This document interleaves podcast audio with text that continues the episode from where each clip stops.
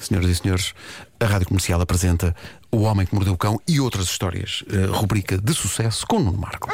Uma oferta Seat Arona e FNAC. O homem que mordeu o cão. Título deste Marco, episódio. Marco, Marco, estavas a escrever o título agora. Estavas não a escrever o título agora, Estavas- sim, eu é estava a ótimo. ver. Estavas a escrever um o título, agora. Estava, estava. Apanhado! Mas, vais- mas sabes qual é que é o título? Eh, sei. eh, Vais acabá-lo agora à pressa, não vais? casamento e ressonar. Mescla de situações. Ai, é és mestre. Mescla, já Na é verdade, nem sequer é esticar. uma mescla. Isto é falso. É são É. Eu é que duas tenho vontade de mandar à mescla. histórias. Bom, queres uma história bem castiça? Vamos a Yes. isso. Tenho aqui, e esta é de outra era. Aconteceu no fim do século XIX, na América, e foi contada na lendária Revista das Seleções do Reader's Digest Eu por adoro. um descendente dos envolvidos. Isto é uma história incrível. É a história de um pedido de casamento que correu epicamente mal e é também uma história arrebatadora sobre a falta que telefones e telemóveis e internet faziam no século XIX. Portanto, quando sentirem vontade de barafustar contra as novas tecnologias, lembrai-vos desta história, malta. Esta é então a história verídica de John Toner, um senhor do estado americano do Iowa. John vivia com a família num sítio chamado Farmington e. Uh, Aliás, em... vivi numa impressora, não é? Sim, sim, o toner. claro. Quando se acaba o Toner, É uma chatice, tens de comprar outro. chatice, é verdade. Falta o toner. Bom, uh, Vão e- jantando. Desculpa, interrompemos o raciocínio. Queres voltar um Vai, bocadinho Marco. atrás? Volta lá um bocadinho atrás. Não, John Toner, em adulto, acabou por tornar-se numa espécie de um camionista na altura, na- ou seja, sem caminhão, claro, não é? Eh, Século XIX, com boas e velhas carroças, mas o seu trabalho de facto era transportar merc- mercadorias, sobretudo bens alimentares, entre Farmington e Gallup, no Novo México. E aquilo eram viagens duras. Ele basicamente tinha de atravessar 145 km de deserto para lá e para cá. E 145 km, que hoje se fazem num instante, na altura, numa carroça, num deserto, pá, não era pera doce. Aquilo não era pera doce. E numa dessas viagens, quando ele chega a Gallup e está a vender maçãs porta a porta, há uma porta que é aberta por Margaret Brown, a mulher mais bonita que ele já vira em toda a sua vida. O homem apaixona-se, e ela também, e em 1899 surge a ideia de casarem. E no- nos verões, o que se passava era que o John ia com a família para um rancho no Colorado. Mas antes de partir, ele mandou uma carta à sua amada, onde dizia: Vamos a isto, marca a data do casamento, vamos casar. E esse verão não foi de férias para ele. O John, depois de mandar a carta, foi para o rancho da família, passou o tempo a construir uma casa, passou o tempo a construir um sistema de irrigação e a tomar conta do gado, e sempre ansiosamente à espera de uma resposta da Margaret à sua carta. E o tempo passa e nada de carta. E o John começa a ficar cada vez mais inquieto e cada vez mais triste. Porque reparem, ele mandou uma carta a dizer: Sim, senhora, vamos casar, marca a data. E do outro lado, silêncio e Ai, nenhuma que nervos. resposta. E no coração amarfanhado de John, desenhava-se o receio de que a Margaret tivesse conhecido outra pessoa. Se hoje em dia amores à distância já é uma coisa tramada, imagina na altura. Caramba. Chega ao inverno e o John e a família regressam ao seu poiso em Farmington. Mal chegam lá, o John pensa: Bom, eu tenho de saber o que é que aconteceu e porque é que ela não me respondeu. Então monta-se num cavalo e aí vai ele. 145 km, desta vez a cavalo, sem carroça, até Gallup. Uma viagem longuíssima. Olha, ele no cavalo foi a trota ou foi a Gallup? Eu considero excelente, Então. atenção. Sim. Assim que ele chega à cidade, cruza-se com quem? Com um dos irmãos da Margaret, que em vez de o saudar com simpatia, olha para ele com ar ameaçador e diz: John Toner, tu pira-te daqui, que não és bem-vindo. Ui, ui, ui. Mas ele sabia que era irmão. Sabia, sabia. Ok. E o John fica em choque com aquilo e então percebe o que aconteceu. Em resposta à carta dele, a Margaret marcou de facto a data do casamento e no dia marcado foi para a igreja envergando vestido de noiva e tudo. Ah. Então não recebeu resposta. E esperou, e esperou, e esperou. E o John tinha faltado ao seu próprio casamento. É, Mas como? Lá está, ela enviou-lhe uma carta de resposta E não chegou. com a data do casamento e ele nunca a recebeu, porque os correios funcionavam mal que se farta e não havia outra maneira de comunicar na altura. Ela ficou de rastos, a família dela também. O John teve de se esfalfar a explicar que adorava a Margaret e que a culpa tinha sido dos correios, porque ele nunca tinha recebido a carta e tinha também ele passado o verão a sofrer. E a família da Margaret acabou por aceitar as explicações dele e eles acabaram por casar a 7 de dezembro de 1899.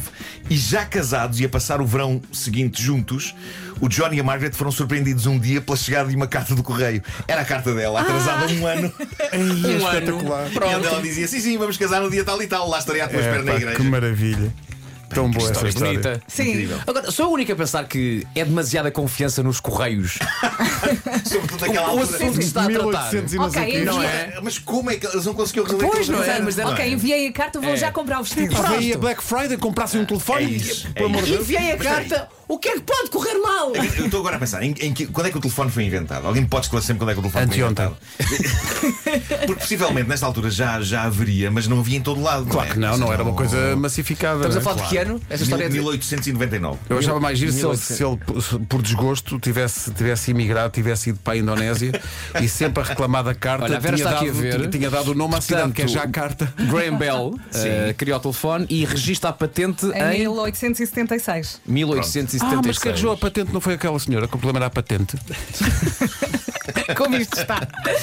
Mas pronto, é uma, é uma, epá, é uma história incrível. Olha, não vamos- e- é- Extrema confiança nos sim, correios. E ela ficou feliz com a carta, não é? Afinal, claro. Ficou a é dar a ao Tiago Pincourt. confirmação de Não, que mas ele é o homem da ela- minha vida. Ela já tinha, já tinha Claro. ficado convencida com a explicação dele, que ele estava de rastos com isto. Mas assim ficou Ah. por escrito. E a razão porque esta história existe e é conhecida foi de facto porque eles casaram, porque isto foi o neto do Sim. senhor. que- Agora imaginem o seguinte, eu estava aqui a Explicou. pensar. Imaginem na, na nossa Portanto, já vida a net. a quantidade de coisas que nós ah, Internet. combinamos e, e- por e-mail. Sim. Em vez do e-mail, imagina que era tudo por carta. É Imagina. Ah, Sim, Imagina. Sim, sim, sim. Esquece. Bolas. Bom, para fechar esta edição. do Vale Homem com os Mordeu o e-mails, Cão. nada falha. Pois não. Eh, por falar nisso, tenho cerca de 80 mil não lidos. Uhum. Bom, eh, Olha, vê lá quantos é que tens por ler. são para aí 80 mil. Eu tenho 38.987. Certo. Ah, tens tempo. Uh, para fechar esta edição do Homem que Mordeu o Cão, eu tenho um novo projeto musical para vos mostrar. Uh, e não, não inclui cães cantores. Ia perguntar isso. Digamos que o que se passa aqui é uma. Isto não é tão orelhudo, ok? Isto é mais experimental. Mas uh, o, que, se- o que se passa aqui é uma maneira de uma senhora lidar com um drama que aflige vários lados para esse mundo inteiro, que é um cônjuge que ressona. ok. Como resolver isto? Há coisas. no fu- Faz uma música, por não? vezes não há outro remédio. Há casais que não têm outro remédio que não dormir em quartos separados porque o som é avassalador. Mas esta senhora, que assumiu um nome artístico, The Duck of Mischief, o pato da travessura, ela exorcizou o seu drama noturno. Ela percebe de música. Ela exorci- exorcizou o seu drama noturno, que é ter um marido que ressona à bruta pela noite fora, transformando o seu drama em arte. Então o que é que ela fez? Durante várias noites, ela gravou em altíssima qualidade o ressonar de Dave, o seu marido, e depois digitalizou os roncos dele, meteu aquilo num sintetizador e criou música épica com isso. Mas atenção, quando eu digo épica, eu não estou a exagerar. O ressonar deste senhor nas mãos da esposa transforma-se em algo digno de Vangelis. Eu acho que isto é. Põe lá aí a tocar.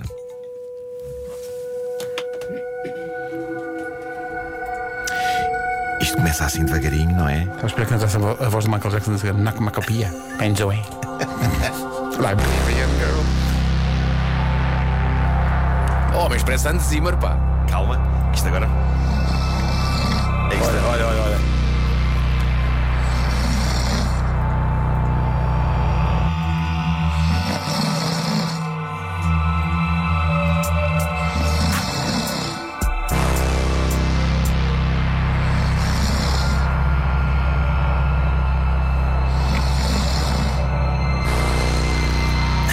Ai, Estou a ficar ansiosa. Eu mal posso esperar para ver isto ao vivo. Parece que a qualquer momento vamos ouvir um grito. É o grito dela, já, já farta.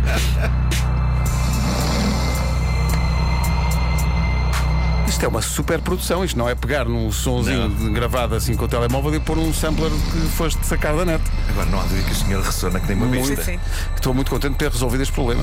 Este senhor claramente não conhecia a dupla de médicos que me tratou do ressonar. Já não ressono. Já não ressonas? Não ressono. És um homem novo. Fizeram tudo no sítio? Completamente. A doutora, eh, e, e reparem, doutora Caroça e doutor Cebola. Bom nome. Bom nome. Caroça e É a cebola. É Cristina Caroça e o Pedro Cebola. Incrível. Os heróis. Os- Os apelidos parecem uma dupla de Gosto de eu palhaços, fazer mas- filmes sobre isso. Pois. Olha, sabes que eu te digo?